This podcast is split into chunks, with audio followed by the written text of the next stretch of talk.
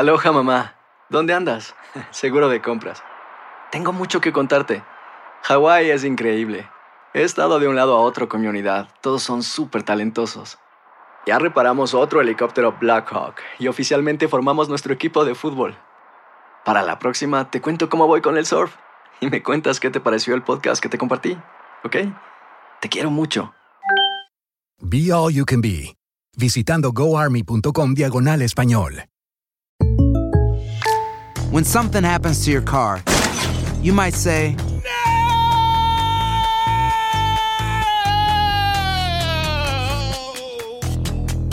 My car. but what you really need to say is something that can actually help. Like a good neighbor, State Farm is there. And just like that, State Farm is there to help you file your claim right on the State Farm mobile app. So just remember, like a good neighbor, State Farm is there. State Farm, Bloomington, Illinois. Boost Mobile tiene una gran oferta para que aproveches tu reembolso de impuestos al máximo y te mantengas conectado. Al cambiarte a Boost, recibe un 50% de descuento en tu primer mes de datos ilimitados. O, con un plan ilimitado de 40 dólares, llévate un Samsung Galaxy A15 5G por $39.99. Obtén los mejores teléfonos en las redes 5G más grandes del país. Con Boost Mobile, cambiarse es fácil. Solo visita boostmobile.com. Boost Mobile, sin miedo al éxito. Para clientes nuevos y solamente en línea, requiere AroPay. 50% de descuento en el primer mes requiere un plan de 25 dólares al mes. Aplican otras restricciones. Visita boostmobile.com para detalles. Hay gente a la que le encanta el McCrispy y hay gente que nunca ha probado el McCrispy. Pero todavía no conocemos a nadie que lo haya probado y no le guste. Para pa pa pa. Univision Audio. Enigma sin resolver es un podcast para mayores de edad. Algunos radioescuchas pueden encontrar el contenido del programa ofensivo. Se recomienda la discreción del radioescucha, especialmente para menores de edad. Hoy es uno de los misterios sin resolver más famosos y brutales de toda la historia de Hollywood. El caso de Elizabeth Short, la Dalia Negra. Nadie sabe su nombre, nadie conoce su rostro. Asesinó y descuartizó a su víctima después de secuestrar a Elizabeth Short, la llevó a un lugar apartado donde nadie pudiera oír sus gritos de dolor.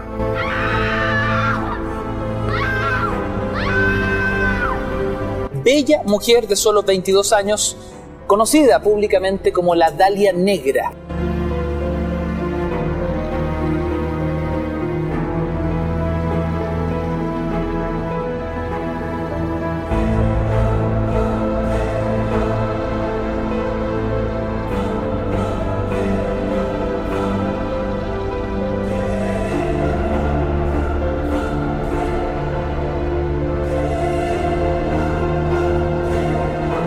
Tal amigos? Bienvenidos a una emisión más de Enigma sin resolver. Les saluda Horacio Ontiveros. Y aquí Dafne Wegebe. Y déjame que te cuente, Dafne. no, no, es que era la frase que nos estaban este. Ah, sí. Pero esa era, tío, mi, esa esa- era la esa tu mía. frase. Sí, no, es que tú tenías que ¿Cuál decir era la excelente. tuya? Excelente. Excelente. No sé cuántas veces dije excelente. bueno, en la edición las vamos a quitar. No, pues bienvenidos. Oye, Dafne, eh, muy buena respuesta de la gente con este tema, ¿no? Un verdadero enigma sin resolver, la Dalia Negra.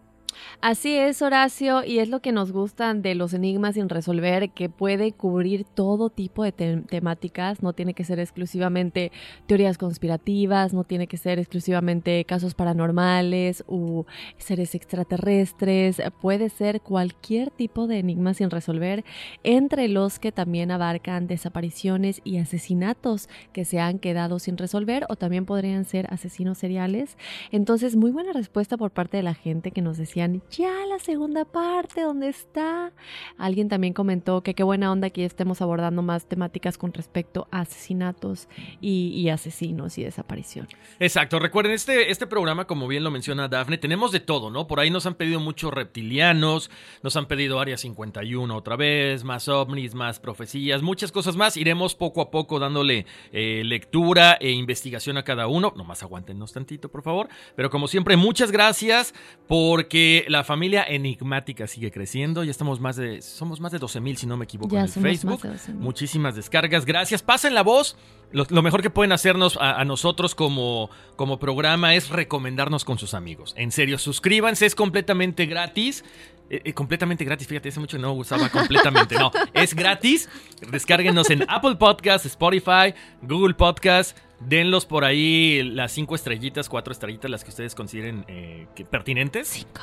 Exactamente, es, es, es ¿cómo se llama? Subliminal. Cinco, cinco estrellas. Entonces, no, pero muchas gracias porque en serio, Dafne, que qué bonito se siente, ¿no? La respuesta de la gente, la respuesta de la familia enigmática. Así es, todo mundo muy, muy, muy padre saber que la gente ya se ponen ahí la bandera. ah, yo soy enigmático, yo soy enigmática, y usan el hashtag y todo. Se los agradecemos muchísimo, chicos. Y como dice Horacio, para nosotros, pues si ustedes se suscriben, es más fácil que tengamos más episodios a la semana, mientras más suscriptores. Nos lo piden mucho, más episodios, aunque sea dos fijos, que si el bonus, los bonus los tratamos de hacer lo más que podemos, pero el hecho de que tengamos sus suscripciones cuenta mucho con la aprobación o desaprobación de poder continuar haciendo más episodios más seguido. Entonces, por favor, suscríbanse, nosotros se los agradeceremos muchísimo y pues ahí está, ¿no? Aparte es más fácil que tengan las notificaciones de, de cada episodio nuevo que hay cada semana, porque si no se suscriben, no le llega la notificación de que hay un nuevo episodio. Entonces, ya suscritos, automáticamente no van a tener que estar preguntando, ¿será que hubo episodio bonus esta semana? ¿Será que no hubo? ¿Será que sí salió o no salió?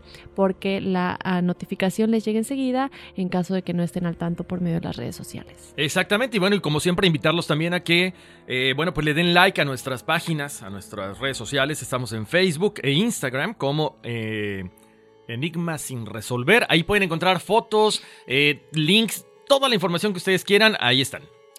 Así es, entonces bueno, en el episodio del día de hoy, este episodio bonus, la segunda parte de la Dalia Negra, en donde ya por fin descubriremos quién es el más probable de haber sido el asesino.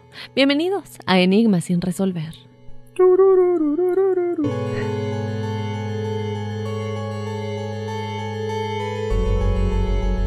El cuerpo mutilado y sin vida de Elizabeth Short permitió asomar el lado más oscuro de la sociedad norteamericana.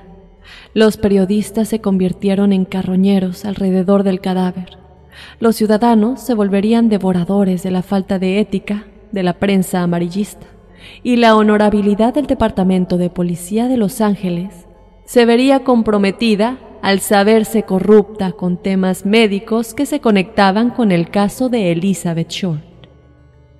Nadie cumpliría con su deber, ni como periodistas, ni como civiles, ni como vigías de la seguridad y el orden público. El morbo que despertó la sádica mutilación a la que fue sometida Elizabeth Short alimentó la imaginación enfermiza del público y mantuvo vivo un interés nauseabundo.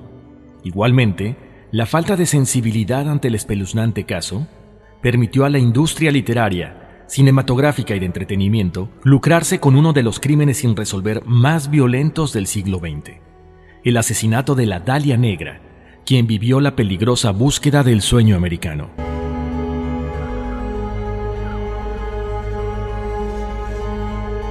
Vamos a eh, retomar donde nos quedamos en el primer episodio. Recordarles que Elizabeth Short, eh, una de las últimas cosas que platicamos es que se estuvo quedando en la casa de una chica que básicamente tuvo compasión por ella cuando se encontraba durmiendo en las bancas del Teatro Azteca, esta chica Dorothy French que vivía en San Diego y trabajaba en este teatro, y al ver a Elizabeth Short, que como ya dijimos en la parte 1, eh, pues andaba casi siempre sin dónde dormir o si tenía dónde dormir, alguien es porque alguien le había ayudado, le había pagado la noche en el hotel o con amigos, eh, pues se quedó viviendo con ella un tiempo y como dijimos, no ayudaba en nada, no limpiaba y regresó a la vida fácil, por decirlo de alguna manera, en la que únicamente le, le interesaba relacionarse eh, socialmente. Exactamente, ¿no? Y lo mencionábamos la vez pasada, una mujer muy bella que quizá por eso se le hizo mucho más fácil vivir de esta forma, ¿no? Una mujer que tenía mucha suerte, que en muchísimas ocasiones fue ayudada por desconocidos y que bueno, llegó a su tra- llegó a su tráfico llegó a su trágico final por una mala relación que el día de hoy, que ustedes estaban esperando esto, les daremos más detalles de quién aparentemente es el asesino de la Dalia Negra. Así es, Horacio. Y también seguirles recordando un poco de lo que platicamos en el primer episodio. Estamos diciendo, bueno, ¿qué fue lo que pasó en sus últimos días? Ella se queda eh, con Robert Red Manley, que es quien tuvo una serie de de problemas mentales después de la muerte de Elizabeth Short debido al trauma que sufrió, no solamente de ser acusado como uno de los sospechosos, de los principales sospechosos, porque pues obviamente fue uno de los últimos en verla. De hecho, eh, hay varias eh, notas de periódico que están publicadas, las pueden buscar en Google, nosotros también las estaremos publicando. Y claramente las notas de, de, periódico en ese tiempo, me parece que fue la que vi del 21 de enero de 1947. Y decía, se busca a la persona que la vio por última vez. Elizabeth Short se bajó de un carro con las descripciones del carro en el que él la dejó. Pero cabe aclarar que, bueno, al final él es... Eh, liberado de todos los cargos, ¿verdad? Eh, no, se le, no se le puede comprobar nada, pero en efecto, él la deja en el hotel. Él se tiene que ir, ella se iba a juntar con su hermana y pues ya nadie la vuelve a ver, ella se va alrededor de las 6.30 pm es la última, vez la, eh, la última vez que la vieron a esa hora y esto después de que la vieron por última vez pasan seis días que no se sabe nada de ella, ¿verdad? Que no se sabe, como dijimos en el primer episodio, qué fue lo que pasó en esos seis días y ya el 15 de enero es cuando se le encuentra eh, muerta, cortada, mutilada, completamente mm, drenada, ¿no? Entonces seguimos con la incógnita, qué fue lo que sucedió en esos seis días. Ahorita que les digamos más o menos quién es el posible asesino, a lo mejor se puede descifrar o, sacar nuestras propias conclusiones de qué fue lo que habría pasado en esos seis días, de que a lo mejor estuvieron conviviendo o a lo mejor hubo muchas de las torturas que sabemos que le sucedió. Exactamente, entonces, eh, bueno, ya con esta recapitulación, eh, continuamos con este capítulo de la Dalia Negra 2, bonus. Y, y quédense, si ustedes de pronto se están perdiendo, regresen al capítulo 1, porque vamos a empezar ya a continuación a eh, ahondar, ¿no? En todo esto que hemos estado platicando. Entonces, eh, ¿te parece bien, Daphne? Entonces hablemos de los medios, ¿no? Ya lo habíamos comentado la otra vez. Eh, una dramática foto periodística de Robert Redmanley hizo que más tarde se convirtiera en este sospechoso principal de Beth, pero bueno, finalmente fue absuelto. Hay que recordarles que él sufrió muchísimo, ¿no? Por esta situación de trastornos mentales. Este, fue muy difícil para él poder asimilar toda esta situación. La investigación sobre el asesinato de la, de la Dalia Negra fue el crimen eh, más, de más alto perfil en Hollywood en la época de 1940 la policía, lo comentábamos la vez pasada, fue constantemente acosada por los periódicos, por el público para obtener los resultados. Muchísimos sospechosos, gente que se, quiso hacer famosa a raíz de este asesinato. Pero bueno, mucha gente pensaba si era delito sexual, era una cuestión de pervertidos, mucha gente fue interrogada, mucha gente fue detenida. Las amigas de Elizabeth interrogaron de hecho a conocidos, mientras los detectives trataban de reconstruir los últimos días y horas de Elizabeth Short y todas las pistas que parecían esperanzadas terminaron sin llegar a ninguna parte. Así es. Los policías se vieron obstaculizados aún más por los lunáticos y las confesiones enloquecidas que aún estaban llegando. Todo mundo quería sus cinco minutos de fama y lo vemos actualmente, ¿no, Dafne? O sea, el, papel siempre de los medios es dar una nota y la gente que quiere eh, brillar o quiere un poquito de reflectores siempre levantan la mano diciendo yo fui parte de esto, yo hice esto.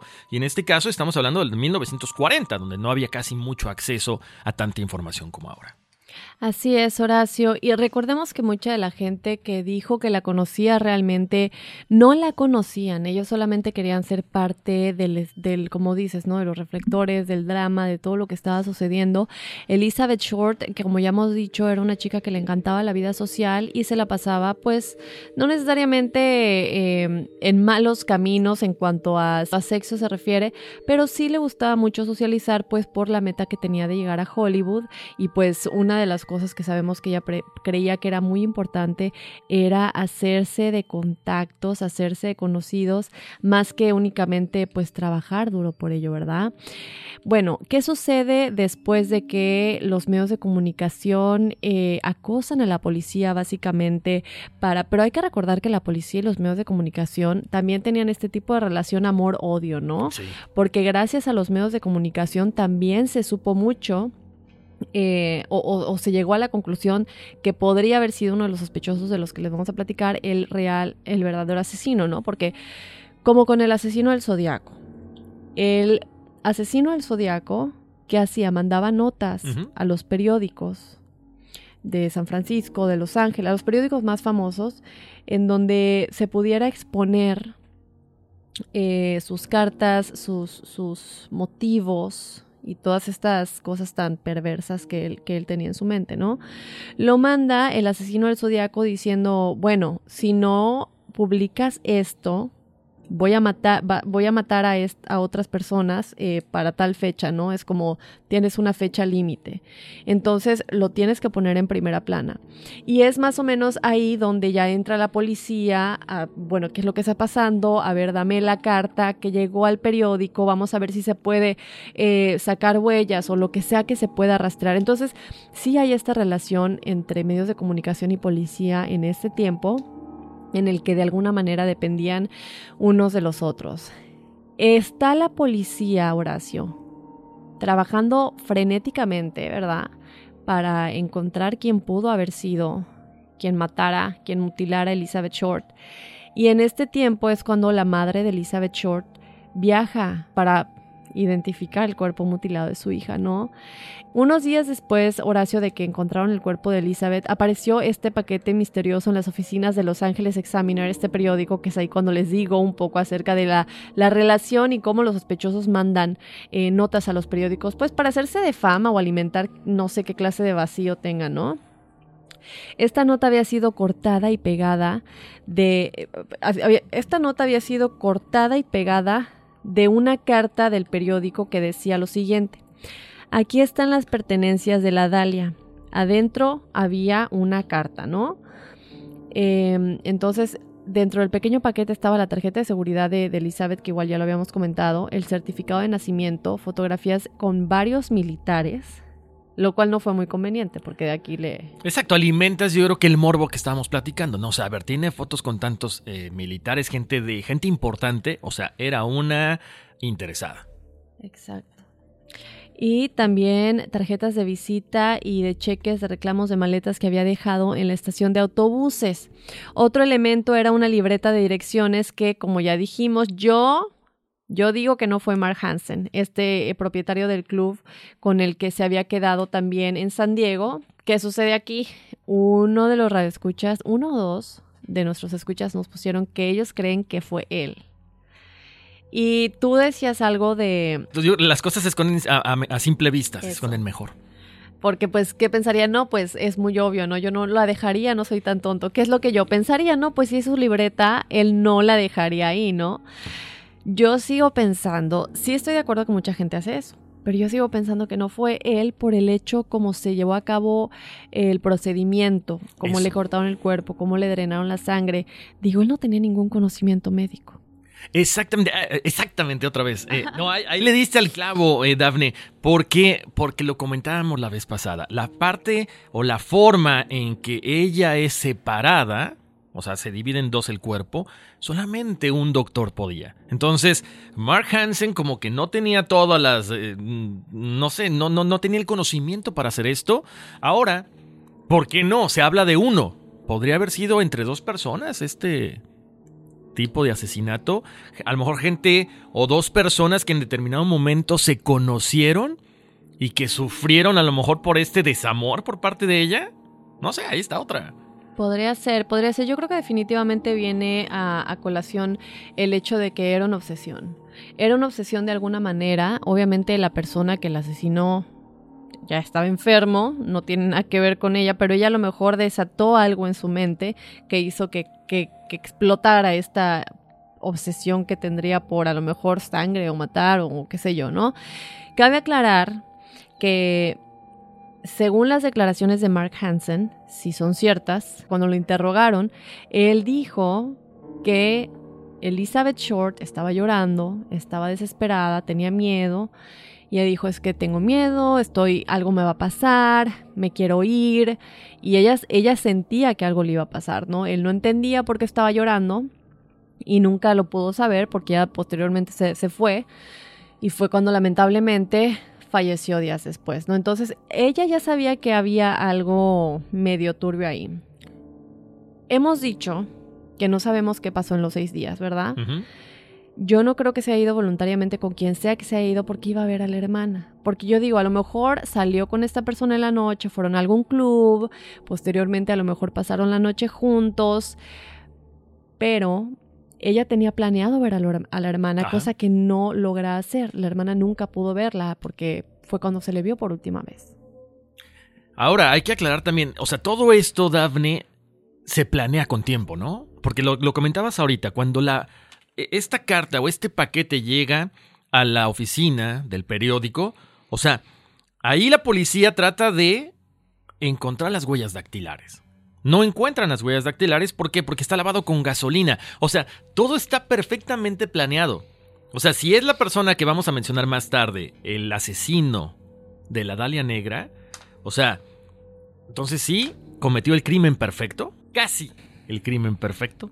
Yo creo que la persona tenía muchísimo poder y por eso también no, no se ha podido, nunca se pudo descubrir. Pero bueno. ¿Será que entonces era, era una persona respetada dentro de la sociedad de ese, de esos tiempos. Yo creo. Pero es cierto, Horacio, como comentas hasta la fecha, el asesinato de la Dalia Negra pues no se ha resuelto. Y bueno, ya hemos platicado de los principales sospechosos, platicamos de Manley, platicamos de Mark Hansen y también no olvidar uno también muy muy importante que es este militar del ejército y veterano de combate llamado Joseph Domeis.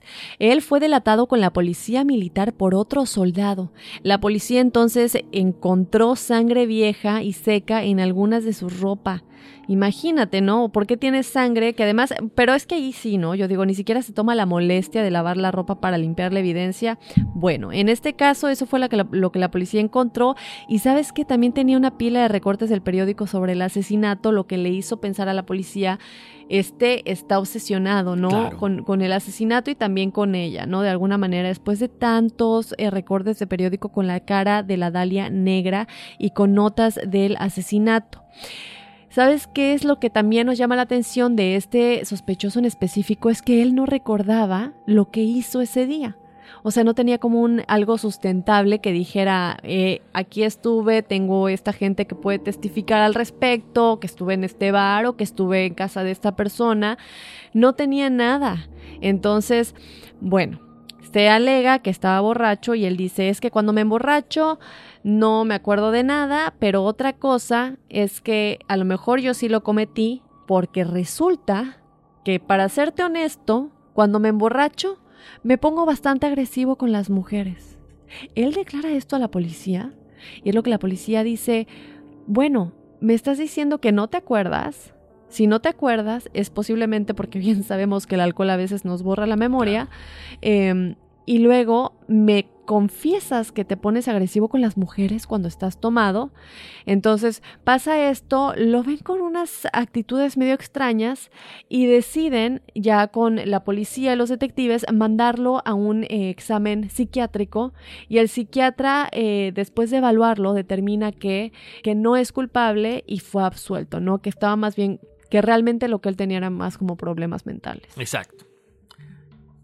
Entonces, Horacio, ¿quién mató a la Dalia Negra?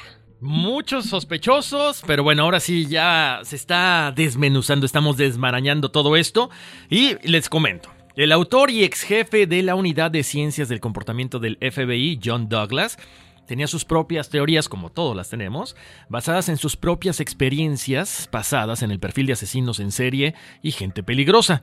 Después de revisar la investigación del forense, los archivos de la autopsia, los registros de casos, Douglas describe al asesino de Beth como un hombre blanco, no más joven que a finales de los 20, posiblemente mayor, con educación secundaria, que ahí yo lo dudo, porque volvemos al punto de que cómo la trató, cómo la drenó y cómo la mutiló, tenía que ser alguien que tenía conocimiento de, de medicina o algo por el estilo.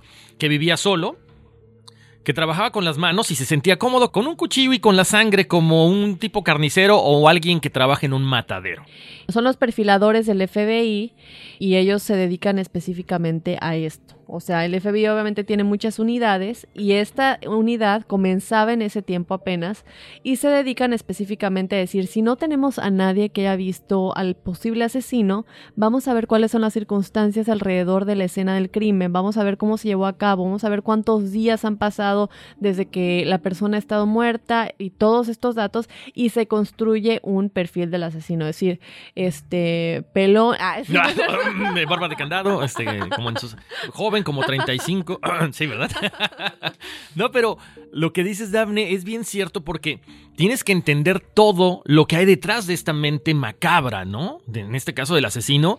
Y también de lo que lo rodea, ¿no? Porque no solamente es la cuestión cómo él es físicamente, que le gusta la sangre, que no tiene eh, como que ningún problema en mutilar, en hacer este tipo de cosas, pero también entender el perfil psicológico, ¿no? Entonces, tienes que entenderlo también como es una persona compulsiva, porque eso fue una cuestión, un arrebato, pero también paciente para hacer todo esto de una forma metodológica, ¿ok? Le hago esto, luego esto, luego esto, la mutilo, la, la torturo, o sea, tenía que ver un perfil demasiado amplio. Entonces lo que tú dices es, es importante mencionarlo porque vamos entendiendo un poco más de esta persona o de aparentemente del perfil que dice él que también era una persona que bebía, que tenía estrés financiero. Yo tengo estrés financiero y no ando en esas cosas, ¿verdad? Entonces no sé, hay que entenderlo. Acuérdense que era en los años 40, una época no muy buena en Estados Unidos.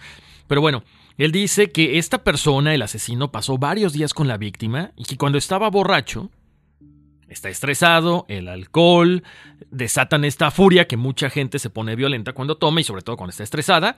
Él corta el cuerpo de Beth por la mitad.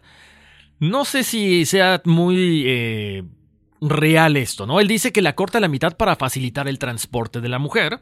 Pero bueno, también dice que elige la mutilación para hacer una declaración personal sobre la rabia que sentía hacia ella. A lo mejor porque nunca la nunca tuvo ese esa reciprocidad amorosa que a lo mejor él quería. Eh, y cortar el cuerpo de Elizabeth como que deshumanizaría a esta mujer tan bella, ¿ok? Douglas también creía que el asesino eligió este lote baldío por una razón, ahí les va, con una conexión con el vecindario. Hay que recordar, como lo comenté ahorita, que había una cuestión financiera no muy buena y ahí se estaba construyendo, y la construcción que ahí había comenzado a hacerse se detuvo por la guerra. ¿Ok? Entonces es un perfil así como que, wow, muy loco, ¿no, Dafne? O sea, entiendes que, que no solamente es el estrés financiero, sino que como que quieres lanzar o quieres mostrar una tipo de enseñanza a todo el país. Sea, porque no hay un desarrollo económico, porque estoy mal económicamente, porque no me hizo caso amorosamente, es lo que dice Douglas. También había dicho, bueno, Douglas decía que si el asesinato hubiera sido cometido el día de hoy, ya habría sido resuelto, igual que los otros lo, lo comentamos.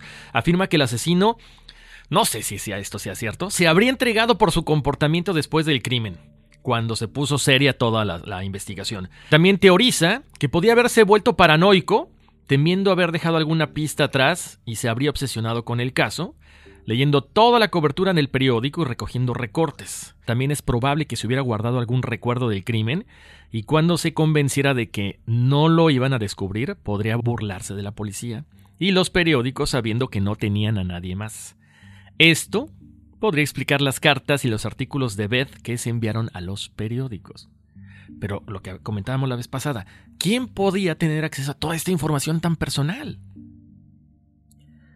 Y sabes qué es lo, triste, creo yo, de esta situación, es que cuando vemos las descripciones de esta persona y vemos que se que tiene cosas personales de Elizabeth Short, como decimos, sus su número de seguridad social, su acta de nacimiento, fotografías personales con, con otros militares, obviamente es alguien que está obsesionado con ella.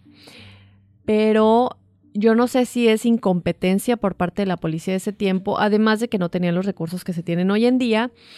Nunca se encuentra alguien alguna amiga o algún amigo que diga, mira, sabes que constantemente la vemos con esta persona constantemente se le ve a lo mejor, digo, te, te, alerta algo, ¿no? Ves una, algo que te alerta de alguna manera. Y yo creo que yo por lo menos con mis amigas siempre me doy cuenta si hay algo como que no me late, como que no me da buena vibra y lo comentas, ¿no? No tienes que hacer nada al respecto, solamente te quiero dejar saber que no me encanta lo que este chavo, cómo se está manejando contigo o cómo te está, cómo te está abordando y ese tipo de cosas, ¿no? Ya dijimos quiénes fueron absueltos de toda, de toda sospecha. Ve tú a saber si cometieron algún error las autoridades y si era uno de ellos. Por ahora, por lo que se comprobó, no era ninguno de ellos. Y lo más importante es, como ya hemos dicho, el procedimiento básicamente quirúrgico que se hizo al cortar el cuerpo, no solamente cortando el cuerpo, porque digamos, ¿cuánta gente no mata y termina cortando el cuerpo para que quepa en una maleta o en una bolsa de basura y lo podamos llevar a algún lugar, ¿no? Estamos hablando de que la manera en la que se cortó el cuerpo fue una manera en la que se tiene que saber en qué parte no se rompe ningún hueso, ninguna vértebra, es un corte perfecto. Esto no era cualquier corte, era un corte quirúrgico, era un corte que se tenía que realizar por, por parte de algún médico que tuviera este tipo de conocimientos, que ya les vamos a decir quién tenía este tipo de conocimientos, que es para nosotros el sospechoso principal, y la drenada de sangre. ¿Cómo drenas un cuerpo sin los equipos, el, ya los, los, equipos necesarios para drenar sangre? Exacto, entonces ahí, Daphne, lo que dices ahorita, ok. Tuviste todo el tiempo del mundo, drenaste, no dejaste ni una mancha de sangre, todo como la forma en que fue mutilada, ¿no? Comentabas la vez pasada lo de los órganos, lo de los pelos, los, los, perdón, los vellos eh, púbicos, todo esto, o sea, lo hicieron con una eh, tranquilidad, con una paciencia que tiene que haber sido alguien que tenía todo este equipo muy cerca, a la mano y sin sospechar. Y sin levantar sospechas además. Ahora, la otra pregunta también, Daphne. Si, como decían los policías, si era un asesino en serie, ¿por qué ya no hubo ese tipo de asesinatos? Exactamente. Pues Douglas creía, Horacio, que eh, no hubo otro tipo de asesinatos, tal vez porque el asesino nunca estuvo de nueva cuenta bajo el mismo nivel de estrés o que tal vez falleció. Sin embargo, lo más probable es que el asesino se destruyó a sí mismo o fue enviado a una institución mental o tal vez simplemente se desvaneció en la oscuridad, seguro de que nunca lo atraparían. Pero yo lo que creo también dice que además de que pues simplemente desapareció o se escondió, es que él no era un asesino serial. Era alguien enfermo, evidentemente, pero había algo ya personal con Elizabeth Short que lo motivó a hacer esto. Estamos hablando de alguien que, como ya hemos dicho, se siente cómodo con la sangre, se siente cómodo cortando cuerpos, además de un loco psicópata, súmale siendo médico y teniendo el conocimiento de cómo hacerlo, ¿no? Creo yo que sería lo la, el sospechoso ideal. Entonces, Douglas creó una personalidad creíble del asesino, sin embargo, también se han hecho otras reclamaciones. Te cuento, Horacio, que a pesar de que Douglas construyó un perfil casi, casi perfecto del asesino, han habido muchos escritos, libros, artículos al respecto, pero los dos más impactantes y relativamente recientes para tratar de resolver el asesinato de la Dalia Negra incluyen estos dos. Uno se llama eh, Black Dahlia Avenger y el otro se llama My Dad is the Killer of the Black Dahlia, o sea, mi papá es el asesino de la Dalia Negra, en el que ambos escritores culpan a sus padres fallecidos por el crimen. Ese es el problema, fallecidos. Fallecidos. Uno de los libros más impactantes y el primero del que les vamos a platicar es el libro de 1995 de Janice Knowlton, que es el de Mi papá es el asesino de la Black Dahlia. Ella comenta, bueno, ella sufrió incesto por parte de su padre cuando tenía, una edad, eh, cuando tenía tan solo 10 años. Pero estas memorias fueron como reprimidas, ¿verdad? Ella se las guardó y de pronto, cuando sucede todo esto, cosas empiezan a regresar a su memoria, comienzan a regresar a su mente y es entonces cuando ella alega haber visto en el garage de su casa de California que su papá mató y mutiló a Elizabeth Short. O sea, ella dice que ella lo vio con sus propios ojos y también declara algo muy importante en este libro, Horacio. Ella dice que no fue la primera vez que ella veía esto. Entonces, ella, hay algunas enfermedades mentales como, sobre todo de ansiedad, que te hacen reprimir memorias, que no te acuerdas de cosas porque son tan fuertes que tu conciencia como que las borra. Tiene que pasar otro, um, otro momento como impactante en tu vida para que de pronto como que vengan flashazos y regresen. Y entonces ella explica que esto fue lo que a ella le sucedió y comienza a recordar no solamente todo el incesto que sufrió por parte de su padre, el cual se llamaba George Frederick Knowles. Entonces em, comienza a recordar todo esto.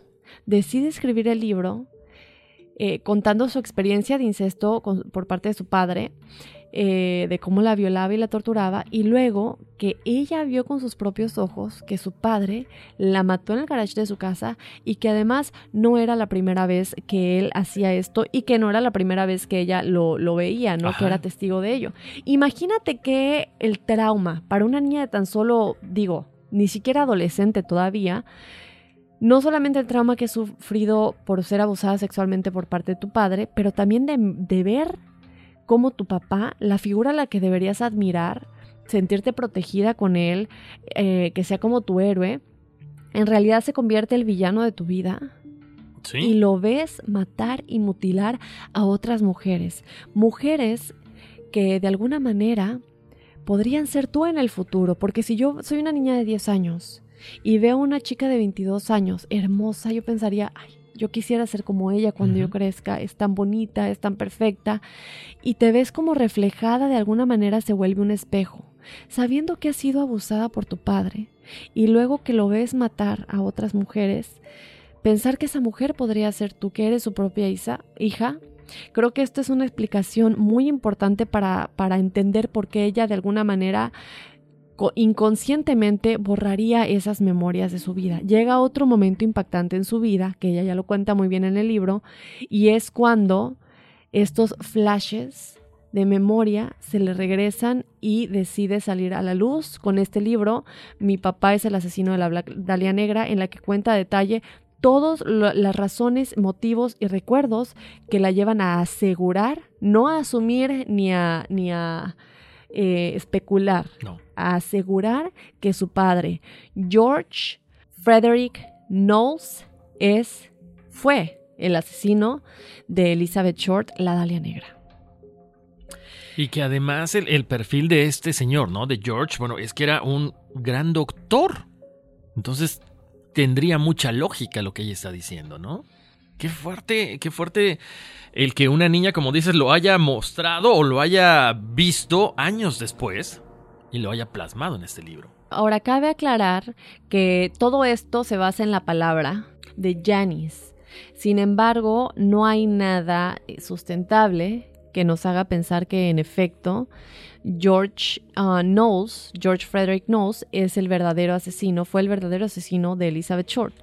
Em, si no lo fue, yo no quiero ni pensar, además del supuesto incesto, no podemos asegurar porque no tenemos pruebas, qué es lo que la hizo odiar tanto a su padre para asegurar que hubiera asesinado a alguien de esa manera, ¿no? Eh, tiene que haber un sentimiento de resentimiento muy grande, creo yo, para escribir un libro, dedicar un libro en el que de alguna manera em, pues pones a tu padre en una posición terrible ante, ante el mundo, ante la, mirada del público, ¿no? Ahora, les comentamos este primer libro en el que la autora acusa a su padre. Ya dijimos el defecto, no hay pruebas sustentables. Hay otro libro que es el que se dice que este es el real asesino, quien realmente mató a la Dalia Negra. Sin embargo, y lamentablemente, eh, es igual de defectuosa esta, esta em, pieza, ¿no? Este libro. Este es el libro Black Dahlia Avenger.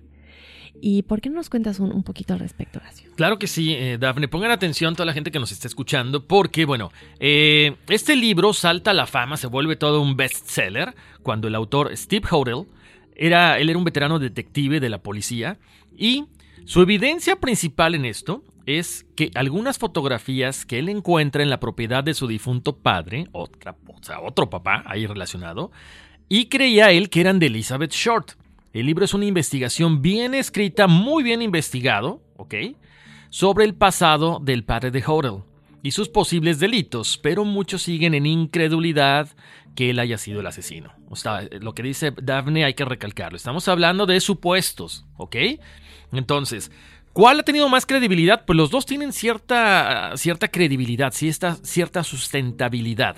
Ah, pero yo creo que es importante aclarar, Horacio, que el primero es únicamente el testimonio de Janis. Sí. El segundo ya tiene más investigación. Exacto. Porque él realmente sí se dedicó a entrevistar, a rehacer este, eh, interacciones, a rehacer conversaciones, a rehacer hechos. Todo eso él sí lo hizo. No es solamente que me senté a escribir recuerdos y flashes de memorias que tuve. Sí, no, no, no, no son memorias reprimidas, ni mucho menos. Bueno, a pesar de que el padre de Steve, George Hodel, estuvo muy presente durante su niñez, su relación siempre había sido un poco tensa. George era un médico, buen punto, ¿eh? Un médico grandioso con una personalidad distante que abandona a su familia poco después del noveno cumpleaños de Steve y eventualmente se muda a Filipinas.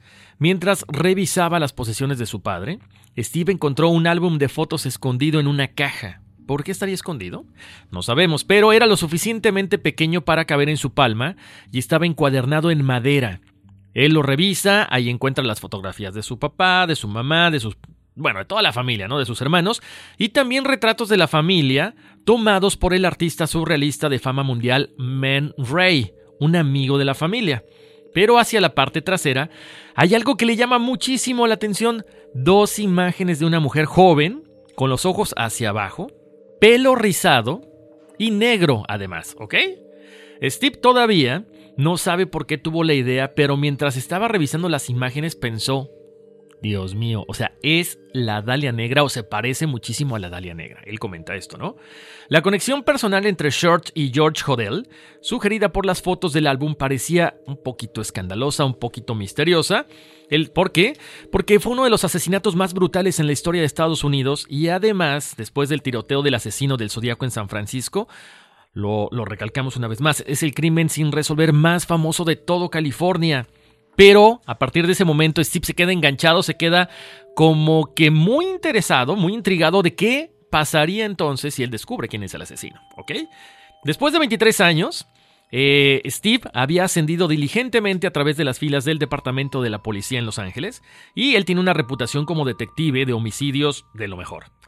Como buen policía, él empieza a acabar y los detalles empiezan a salir a la luz, lo que dice Daphne. O sea, ya estamos hablando de un policía que tiene a la mano todas las herramientas para poder investigar, ¿ok? La evidencia que él cree que puede ser la definitiva, en este caso para culpar a su papá, se convierte en la vida de Steve durante los últimos 15 años, durante los cuales en la búsqueda de, de conectar a su papá con el asesinato de Short, lo lleva de regreso a Los Ángeles donde pasa sus días en un modesto apartamento, documentando todo el supuesto pasado criminal de su padre. No sé si tienes que tener sangre fría y estar comprometido con, con tu trabajo, ¿no, Daphne, para poder realizar todo esto? Sus escritos, entre ellos, eh, en este libro, eh, documenta muchísimas páginas de evidencia, catalogadas cronológicamente como si fueran los registros de casos de un policía y se convirtió en la lista de libros más vendidos del New York Times después de su lanzamiento en el 2003. Ha ganado muchísimos seguidores, también ha hecho que muchas personas se sientan incómodas. ¿Por qué? Porque tiene un tono eh, un poquito fuerte, hay una cuestión, una delgada línea entre obsesión, admiración y, obvio, la narrativa es, pues, desde el punto de vista de un, de un detective de homicidios, criado, con el, criado en el corazón de Los Ángeles que de pronto encuentra a su papá culpable del asesinato sin resolver más notorio de la ciudad. De todo Estados Unidos incluso lo puedo afirmar. Y muchos creen que él solamente buscaba fama. Pero, con toda esta información, Daphne no creo que busque fama. ¿Cuál sería el objetivo? A lo mejor sí pudo haber caído en la obsesión, pero es una obsesión que llega por algo. Es una obsesión que llega porque te das cuenta que hay algo macabro detrás de esto. Y siendo un detective, yo creo que tienes las armas no solamente en cuanto a equipo se refiere, pero también con el conocimiento para poder detectar cosas que como que están un poco sospechosas, ¿no? Entonces, Horacio, yo vi las fotografías. Sí se parece a la Dalia Negra, sin duda alguna, las fotografías que le encontró de esta mujer muy bella, una en la que está viendo como hacia el piso y como posando. Sin embargo, pues las tendremos que poner para saber qué piensa la audiencia. ¿Tú qué crees? Yo no sé, no estoy completamente segura que era ella. Tengo mis dudas. Sí se parece mucho, pero creo que no es. Ahora, no quiere decir que no sea el asesino. Puede ser que se obsesionaba siempre con mujeres que se verían físicamente muy similares, que tenían como el mismo tipo, cabello oscuro, tez blanca, muy bonitas con la nariz respingada. Entonces, a lo mejor era su tipo y por eso tenía fotos así. Exacto. Pero pues, nunca podremos asegurar que era Elizabeth Short.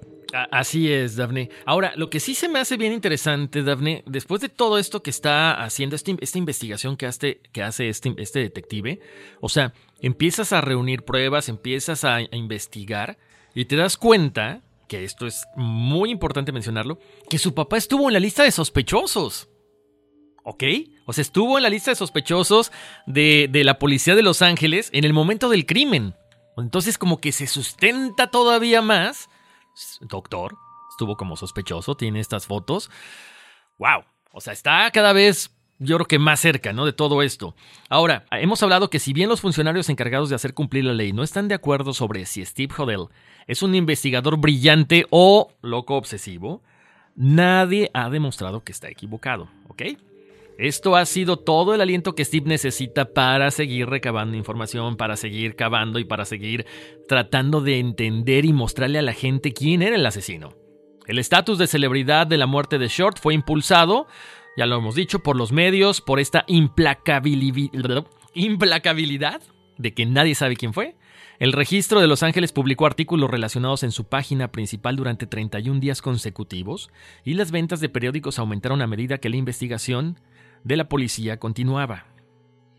Obviamente esto ayuda a que tengamos más ventas en cuanto a nuestros periódicos. Es un caso que la gente pide noticias. Vamos a hablar al respecto lo más que se pueda, ¿no? Es lo que, lo que pasaba en esta época y por eso se publicaba eh, diario acerca de esta nota. Además de que, digo, queremos saber quién la mató, ¿no? Evidentemente.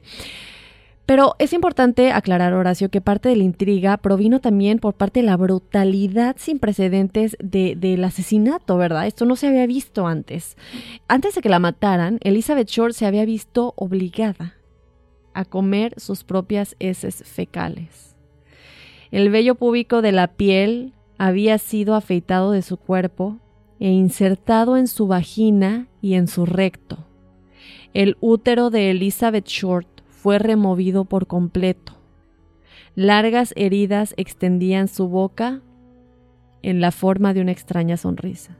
Ahora sí ya podemos hablar de lo que dijimos al principio, qué fue lo que pasó en esos seis días.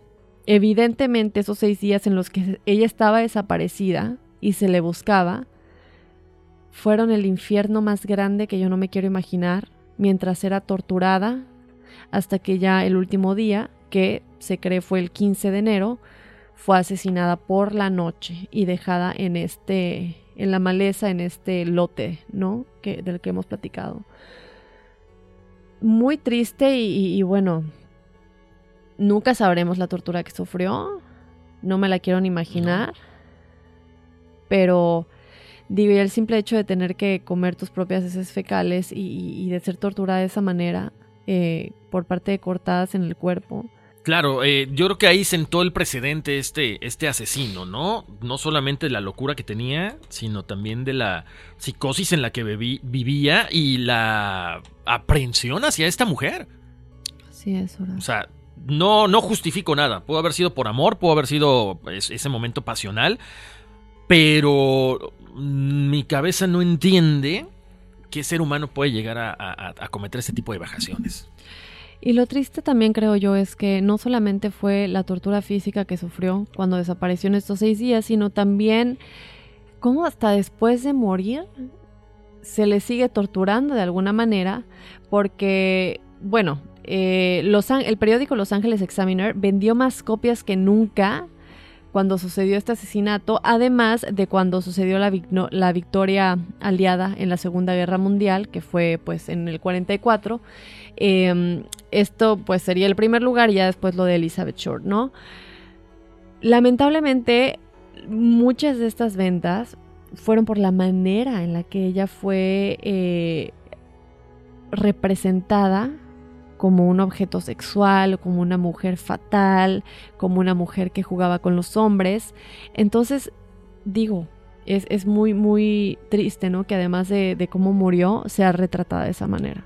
Haya sido retratada de esa manera. Exactamente. Pero bueno, ahí están los datos. Y tenemos más información, Daphne. Porque esto sigue, ¿no? Esto sigue, esta, el, poder sustentar la, la, investigación que está haciendo esta policía es decir, sí, mi papá fue, y vas atando cabos no sé si ustedes que nos están escuchando están así como que. ¿Sabes cómo me imaginé, Daphne? Así que tienen su, en su pared los recortes.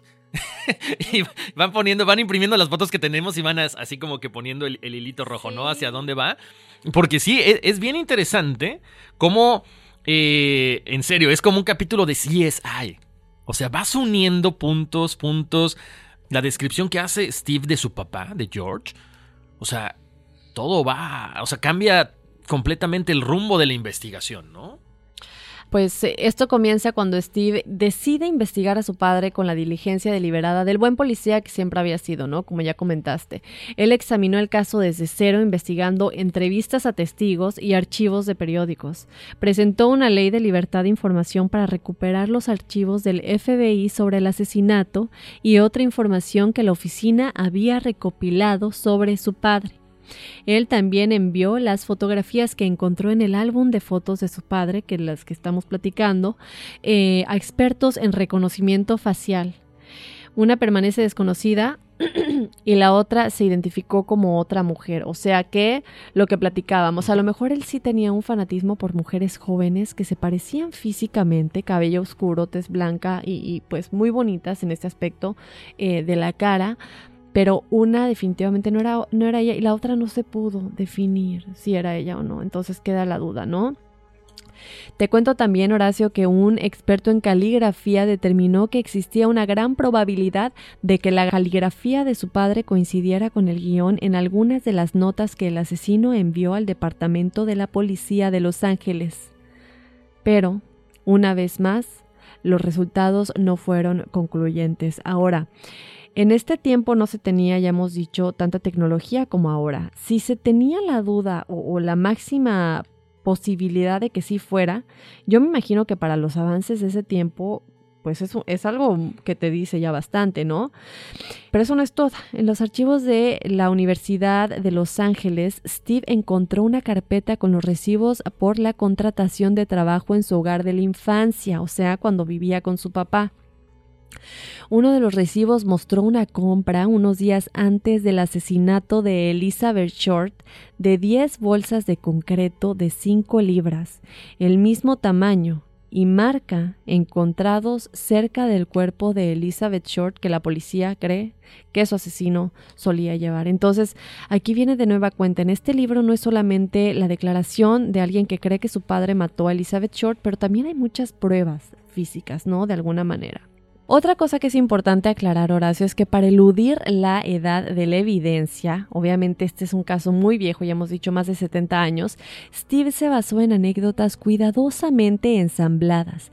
Él ha recreado conversaciones que los policías muertos ya tuvieron con amigos y familiares. Varios de ellos informaron que el departamento creía que el culpable era un médico que vivía en Franklin Avenue o sea que sí llega esa conexión de la que yo te comentaba antes, que yo dije, bueno, es que los amigos no vieron algo.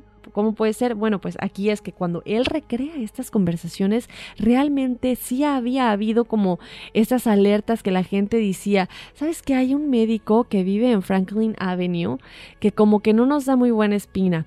Bueno, Da la casualidad que la familia Jodel, o sea, Steve en su infancia con su papá George Jodel y su mamá, vivían en Franklin Avenue en el momento en el que Elizabeth Short fue asesinada. Tan, tan, tan. Así es. ¿Qué más conexiones? Es que es muchísimo. Steve eh, Jodel localizó a un policía que informó haber visto a Elizabeth Short en la calle con un hombre y una mujer la noche antes de que la encontraran muerta, completamente mutilada. Bueno, por medio siglo después, ya ahora, el policía solo pudo recordar cómo se veía Short, pero no a las otras personas presentes. O sea, ya no pudo decir cómo era físicamente y a lo mejor ya sabríamos si hubiera sido George Hodel. Ahora, es increíble lo que tú dices ahorita. O sea, buscas toda la información, ya estás ligando, estás conectando estos puntos y este policía nunca se le ocurrió en el momento de la investigación hacer la descripción de este hombre y esta mujer que iban con Elizabeth. Es inaudito, ¿eh? Sí. Ahora, lo que tú decías ahí, yo lo, yo lo vuelvo a, a retomar, Daphne. A lo mejor era un hombre con mucho poder. Normalmente sabemos que los médicos es gente que le va muy bien económicamente y que tienen cierto prestigio dentro de la comunidad. A lo mejor le convenía a este policía, yo estoy aquí sacando mis conclusiones, no acordarse en su momento, por eso nunca hizo la descripción. Sí, ya investigando más al respecto, nos damos cuenta que George Hodel realmente sí era un hombre poderoso y realmente sí era alguien que tenía influencia en la sociedad en ese tiempo, ¿no? Entonces, bueno, podría bien ser lo que comentas, Horacio. Yo creo que sin duda alguna es una de las posibilidades. Más que mejor me hago de la vista gorda y lo dejo ir. En 2001, después de dos años de investigar el caso a tiempo completo, Steve Hodel se dirigió a Stephen Kay, un conocido que trabajaba en la oficina del fiscal de distrito del condado de Los Ángeles en ese tiempo. Hodel aún no estaba seguro de poder demostrar, más allá de toda duda, que su padre era el asesino de la Dalia Negra. Si tienes todas estas como pruebas, pero aún queda la duda, ¿no? Pero sin embargo él estaba convencido de que su investigación había desenterrado suficiente material nuevo para justificar una nueva mirada de los funcionarios encargados de hacer cumplir la ley. Esto fue muy importante ya que Kay, un fiscal del distrito asistente en ese momento, acordó revisar el trabajo de Steve. Seis semanas después, Horacio, Kay respondió con una carta radiante que decía, gracias al excelente trabajo de detective de su valiente hijo Steve, el nombre del doctor George Hodel vivirá en la infamia. O sea, como diciendo, por fin se hace justicia de alguna manera, ¿no? Él escribió esto, quien agregó además que si George aún estuviera vivo, él mismo, o sea, Kay, presentaría dos cargos de asesinato en su contra.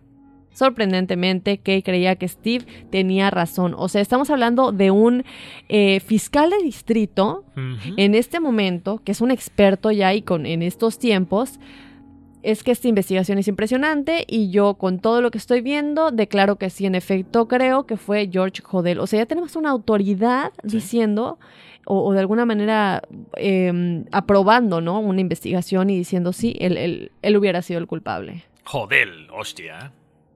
Así es. Entonces, bueno, cuando Kay vio eso, él declara que fue el momento en el que dije, en el que dijo, por fin el caso se resolvió, por fin ya sabemos quién fue el asesino de Elizabeth Short. Ahora, de nueva cuenta vamos, esto es algo que es una opinión personal de un fiscal de distrito y de un detective de policía, que es Steve Hodel, hijo de George Hodel. Pero creo que esto ya nos da como más, algo más sustentable, ¿no? De decir quién podría ser, quién podría haber sido el asesino de Elizabeth Short. Te cuento también, Horacio, que buscando en las notas que Steve había estado esperando del Departamento de Policía de Los Ángeles, se descubrió que la investigación se centró en seis sospechosos y fíjate, algo que no se había sabido y que por lo mismo, ¿por qué no se dijo? Tenía influencia, ¿quién era esta persona, no? George Hodel estaba, al, el primer sospechoso, estaba en el, en el tope de la lista. Estaba en la parte, o sea, era como el primer sospechoso principal. Y esto nunca se le tomó tanta importancia. Luego está la transcripción del periódico de 1950 cuando la policía estaba presionando en la casa de George Hodel, que esto va a ser impresionante, ya no lo vas a platicar, pero aquí, para darles un, un resumen rápidamente, George había sido para ese entonces acusado de molestar a su hija Tamar de 14 años en 1949. El Estado tenía tres testigos que declararon que habían visto a este médico tener relaciones sexuales con su pequeña hija Tamar. Lamentablemente los cargos se retiraron en diciembre de ese año y veto a saber por qué, ¿verdad? Qué misterioso, ¿no? Qué casualidad que este médico tan reconocido no se le, eh, se le imputan todos los eh, cargos que hay en su contra incesto, asesinato y demás. Es increíble lo que pasó. En serio, es un abuso de autoridad desde ese entonces, Daphne. ¿Por qué? Porque este caso de incesto que mencionabas ahorita contra Jodel es lo que le dio a la policía de Los Ángeles el hecho de decir, ¿sabes qué? Vamos a observarlo más de cerca. Tiene todo lo que el asesino de la Dalia Negra puede tener. O sea, lo dijiste ahorita, era el primer sospechoso. ¿Por qué lo dejas libre? ¿Por qué no lo investigas? Bueno, lo ponen en vigilancia debido a todo esto que estamos platicando. Llaman por teléfono de febrero a marzo de 1950 con la esperanza de encontrar al médico en algún tipo de declaración incriminatoria sobre el caso. 18 detectives controlaron la grabación día tras día y las transcripciones dicen lo siguiente. Pongan mucha atención. El segundo día, a las 8.25 de la noche, la grabación decía, la mujer gritó, la mujer volvió a gritar. Más tarde esa misma noche, se puede escuchar a Jodel hablando con, hablando con otra persona. Comprenda que no había nada que pudiera hacer. Poner una almohada sobre su cabeza y cubrirla con una manta. Tomar un taxi. Pensaron que había algo sospechoso. De todos modos, ahora pueden haberlo descubierto. La maté.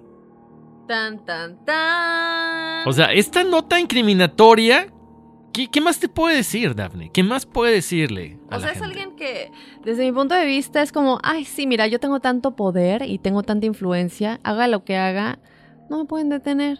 Exactamente. Y ahora, la declaración más incriminatoria para seguir alimentando toda esta información de Jodel fue después de estas dos, donde dijo a otra persona, supongo que maté a la Dalia Negra. No pudieron probarlo ahora. Ya no pueden hablar con mi secretaria porque está muerta. Tan, tan, tan. Y es este el segundo asesinato del que Kay decía, el, el fiscal de distrito, lo tenemos que repetir nada más para que no nos perdamos con los nombres, le dice a Steve Jodel, con tu investigación yo culparía, ahora, yo lo, lo, culparía por dos asesinatos. Y es aquí donde entra la secretaria, porque se cree que él, la secretaria tenía tanta información que la mata para que, pues, para calladita se ve más bonita. Ahora, ¿de qué muere la secretaria, Daphne? Misteriosamente de una sobredosis. ¿Quién tiene acceso a drogas controladas? Yo me pregunto. Digo, no conocemos la historia de la secretaria que se llama Ruth Spalding que a lo mejor era drogadicto, lo que tú quieras. Pero ¿quién puede poner todo eh, en charola de plata para decir sobredosis, drogadicta? O sea, ay, ay, ay. O sea, además de que Jodel también fue sospechoso de la secretaria, ¿Por qué? Sospechoso de la secretaria. Perdón, sospechoso del asesinato de, de, su secretaria, porque también estuvo presente cuando ella muere e incluso quemó algunos de sus efectos personales antes de que llegara la policía. O sea, ¿Qué más quieres de evidencia para señalarlo? Pero ¿qué pasa? No, no, no, no, no. O sea, el Estado, el gobierno, la gente dice, ¿sabes qué? No, no estamos tan claros, falta evidencia, abandonen este caso. O sea, ¿qué hubo ahí? ¿Dinero de por medio seguramente? Probablemente. Probablemente. Pero bueno, más tarde se desenterraron documentos que mostraban que Spalding tenía la intención de chantajear al doctor. Blackmail, para que me entiendan por fraude contra sus pacientes, donde incluía diagnósticos erróneos intencionales, pruebas fraudulentas, tratamientos e incluso medicamentos recetados. En una mañana de enero, Steve decidió recrear el viaje que cree que su padre tomó la noche en la que mató a Elizabeth Short. Steve se despertó temprano el 16 de enero, un día después del aniversario del asesinato de Short, y condujo a las 6 de la mañana a su casa de la infancia de Franklin Avenue quería ver la iluminación ambiental. O sea, él instalado en su rollo de policía, ¿no? Cuando se descubre el cuerpo de Short, el vecindario de Linar Park estaba en construcción, no era más que una serie de lotes vacíos. Ahora, sólidamente vecindario de clase media, con filas de casas y calles bien cuidadas. En un día claro puedes ver el letrero de Hollywood en la distancia. Ahora, eso no es todo, ¿verdad? Llegan más cosas que decimos, bueno, tenemos las fotografías. ¿Verdad? Que me encontré que se parece demasiado. Tenemos la letra de lo que se mandó a los periódicos. que se parece demasiado y un experto dice, ¿sabes qué? Es que no te puedo asegurar 100%, pero es casi seguro que es la misma caligrafía, ¿no? Tenemos las declaraciones que el mismo George Hodel hace diciendo, pues sí, yo creo que la maté, yo creo que podría ser. Tenemos el asesinato de la secretaria que sería muerta, que sería asesinada, bueno, nosotros creemos, ¿no? Porque murió por una sobredosis de medicamentos y quién tiene acceso a medicamentos, pues un médico, ¿no? ¿Y cómo lo puedo hacer pasar por un accidente? Tenemos el incesto a su hija. Bueno, y tenemos el hecho de que el cuerpo fue cortado y drenado de una manera en la que únicamente un em, doctor lo podría haber hecho. Ahora, esta práctica, la del corte de cuerpo, es una práctica que en efecto se le enseñó, porque esto fue declarado, se le enseñó en sus años de estudios de medicina. Esta práctica, a lo mejor dijo, ay, mira, me acuerdo lo que me enseñaron en la escuela, vamos a llevarlo a la práctica. Y hay otra cosa. Él era muy fanático, esto no lo hemos comentado, pero es la última como gran eh, prueba que nos hace pensar que él es el asesino. Hay em, e, esta obsesión que él tenía, ¿verdad? De alguna manera, con un fotógrafo surrealista llamado Man Ray, que tiene eh, dibujos de arte, fotografías de arte, en la que se ve cuerpo con sangre, muy similar a la manera en la que el cuerpo de Elizabeth Short, las condiciones en las que se encontraba, también se las vamos a poner en las redes sociales, pero él era muy, muy fanático de este artista y todas sus, obras artísticas iban más o menos en esa línea, ¿no? Que era los cuerpos desnudos, como cortados y de una manera como muy extraña, se parecía en efecto a la manera en la que fue encontrado el cuerpo de Elizabeth Short. Estas eh, dos obras artísticas. Les voy a decir el nombre, está en francés, por favor, disculpen mi malísima pronunciación, pero eh, se llaman Les Amoureux y Minotaur. Ahí, se las pondremos en las redes sociales. Y como decimos, ¿no? Tienen un parecido escalofriante con el cuerpo mutilado de Elizabeth Short. Por último, bueno, el cuerpo de Short, argumenta Steve Hodel, fue la manera en la que George podría emular el surrealismo de este pues fotógrafo surrealista, permitiéndole construir lo que Steve llama una obra maestra, un crimen tan impactante y terrible que podría inmortalizarlo a través de los años con algo que ya no solamente es artístico, pero algo real. Me quedé pasmado. ¿En serio? Porque aparte hay que recordar que Man Ray era una persona cercana a la familia. Entonces, no sé, te pones a pensar incluso, Daphne, que si hubo a lo mejor una plática entre ellos dos, de si sabes qué, ¿por qué no hacer esto? De una forma que tengamos un legado, básicamente. Yo me inspiro en ti, pero yo lo llevo a cabo porque yo sé hacer todo esto. Y es lo que comentaste, que a lo mejor habría dos personas involucradas y que sus obras se parecen.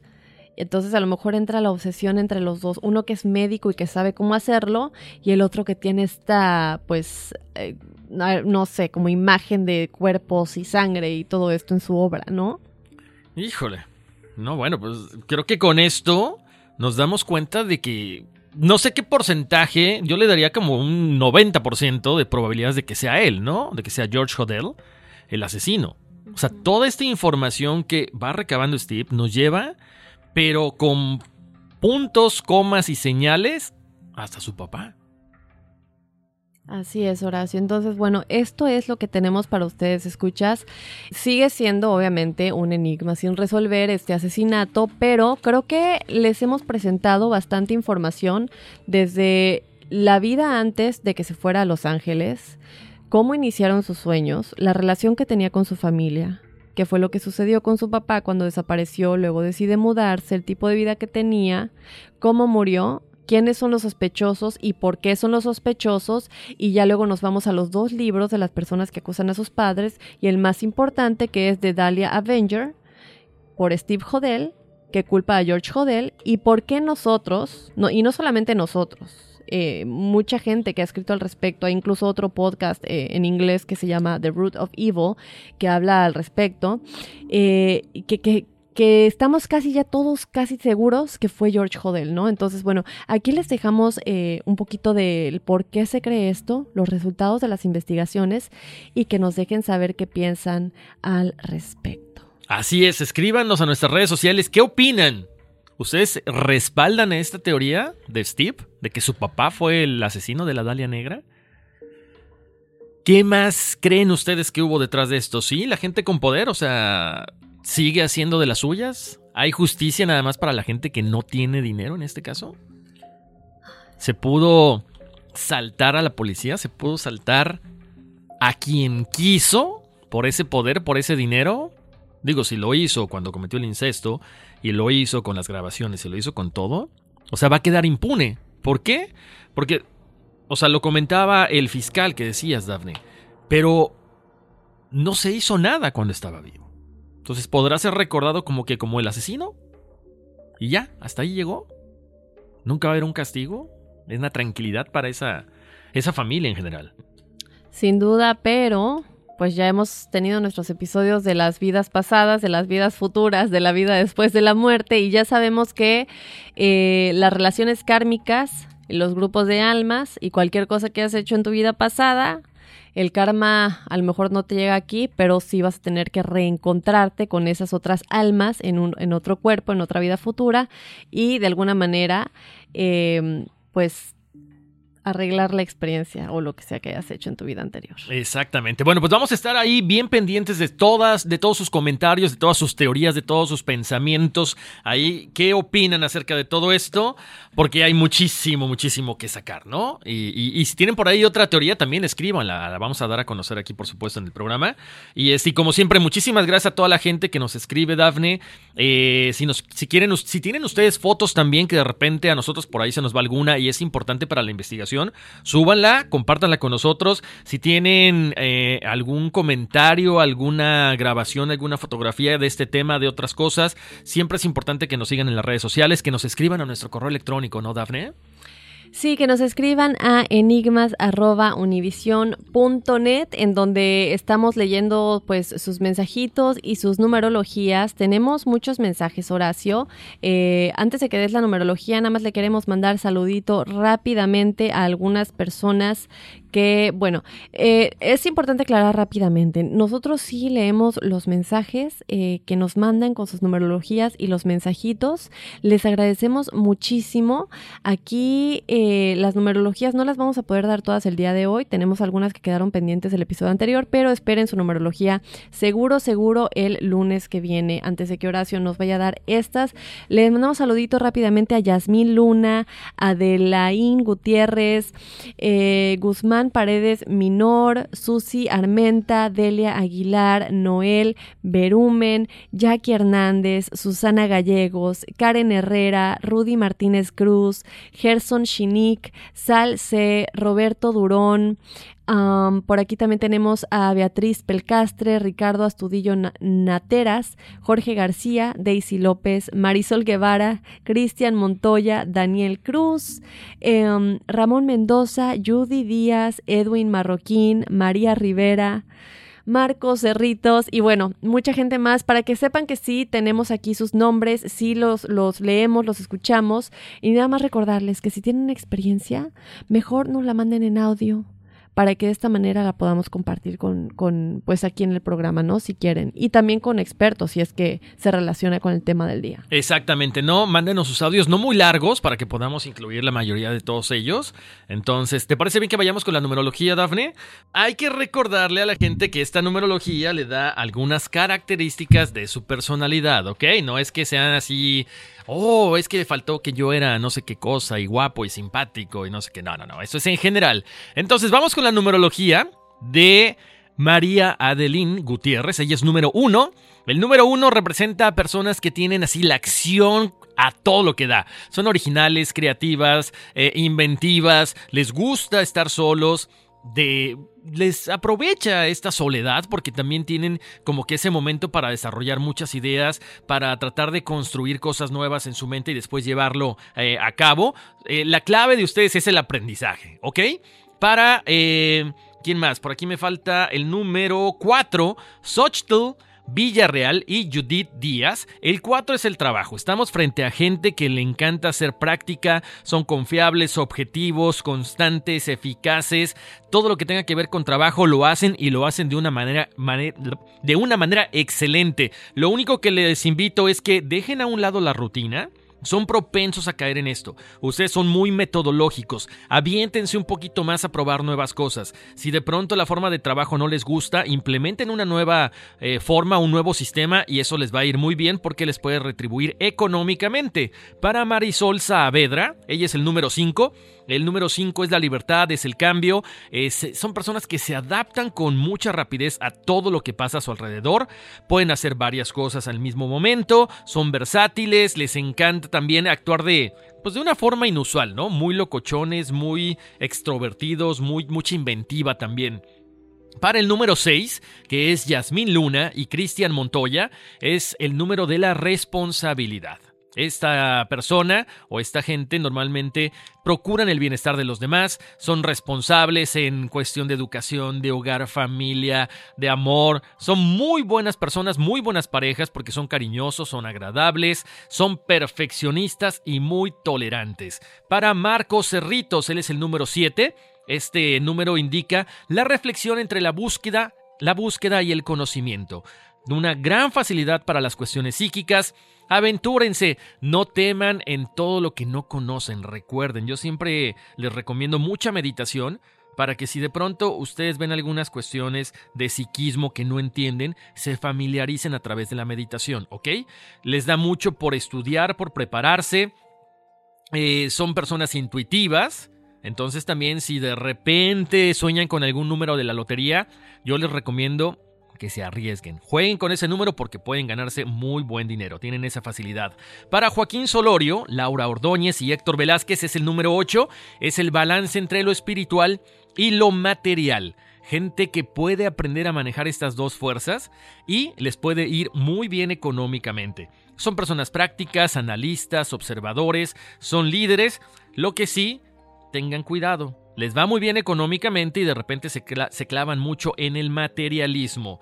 Para Carlos Antonio Aguilar Miranda, él es el número 9, son personas que, bueno, pues son idealistas, ¿no? Tienden mucho a ayudar a los demás, a la humanidad, a la ecología, a toda la comunidad, a todo el mundo en general. Pero muchas veces la gente se aprovecha de ustedes. Entonces, cuidado Balanceen bien entre lo terrenal, lo espiritual, el sí, el no. No pasa nada cuando nosotros decimos que no a algo. Al contrario, se nos respeta más. Eso es para las numerologías de esta semana, Dafne.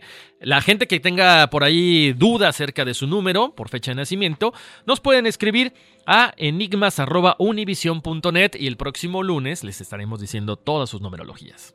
Así es, Horacio, hay que recordar que es importante que chequen todos los episodios. Nos han pedido episodios que ya tenemos. El otro día nos escribieron, hagan uno de la Tierra Hueca, hagan uno de los sueños. Son episodios que ya tenemos. A lo mejor en el futuro hacemos segunda parte, pero eh, chéquense todos los episodios que tenemos, porque a lo mejor lo que quieren escuchar ya está publicado. Entonces, bueno, que lo chequen por ahí. Recuerden seguirnos en las redes sociales. Estamos en Instagram como Enigma sin resolver y en Facebook como Enigma sin resolver igual. Suscríbanse al podcast, es gratis y aparte les llegan las notificaciones de cada episodio nuevo. Eso es lo más importante. No se preocupen porque en cuanto le den ahí suscribirse, ya van a saber que ya está cada uno de los eh, capítulos que normalmente los subimos los lunes. Ay, perdón. No te preocupes, ya se pegó en la cabeza. Mm. te quedó la cabeza como alcancía. Oigan, pero bueno, pues muchísimas gracias una vez más por formar parte de esta familia. Gracias, enigmáticos. Me encanta ese hashtag, ¿no? Se, ve padre. Yo soy enigmático o yo soy enigmático. Y se siente bien bonito. Y como siempre Inviten a toda la gente que le gusten estos temas y a los que no les gustan también porque sabemos que les van a gustar. ¿Qué pasó? What happened? I don't know. I... Daphne vio el espíritu de la Dalia Negra. ¿Lo escuchaste? Sí, sí, lo escuché. Wait, what? What did you hear? Again, the same thing that I heard before. Ese. That. That. That. That. That. That. Sorry. Bueno, ¿qué está diciendo? Que se suscriban, que nos sigan en las redes sociales. Gracias por habernos acompañado en esta segunda parte de la Daliane. Yo, vámonos porque ahora sí, aquí espantan. sí. Literal. Qué pedo.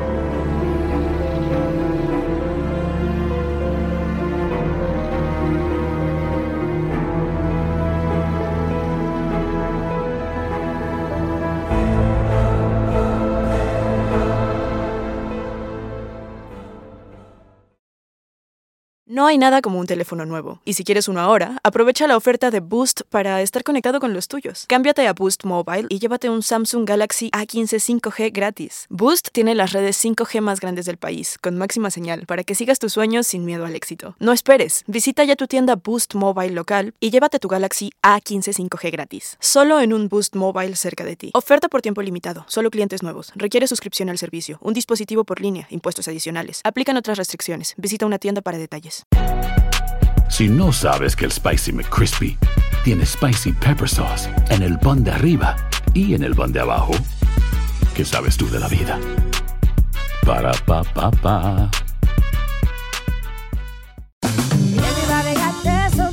La venta para amigos y familiares de JCPenney está de vuelta. Desde el lunes ahorra 30% extra en artículos por toda la tienda. Esos son ahorros adicionales por encima de nuestros precios bajos. Dile a tus amigos, ven con tu familia y ahorren en grande. No olvides, ya se acerca el Día de las Madres. Y tenemos todo lo que mamá quiere: joyería, belleza, salón y tarjetas de regalo. JCPenney, vale la pena. Cupón válido del 29 de abril al 5 de mayo en selección de estilos. Aplican exclusiones. Detalles en la tienda jcp.com. Sick of being upsold at gyms? My guy, you're currently a base member. For $90 more, I can upgrade you to our Shred membership. For $130 more, you'll be a Swole member. And for just $300 more, you'll reach Sweat Platinum. At Planet Fitness, you'll get energy without the upsell. Never pushy, always free fitness training and equipment for every workout. It's fitness that fits your budget. Join Planet Fitness for just $1 down and $10 a month. Cancel anytime. Deal ends Friday, May 10th. See Home Club for details.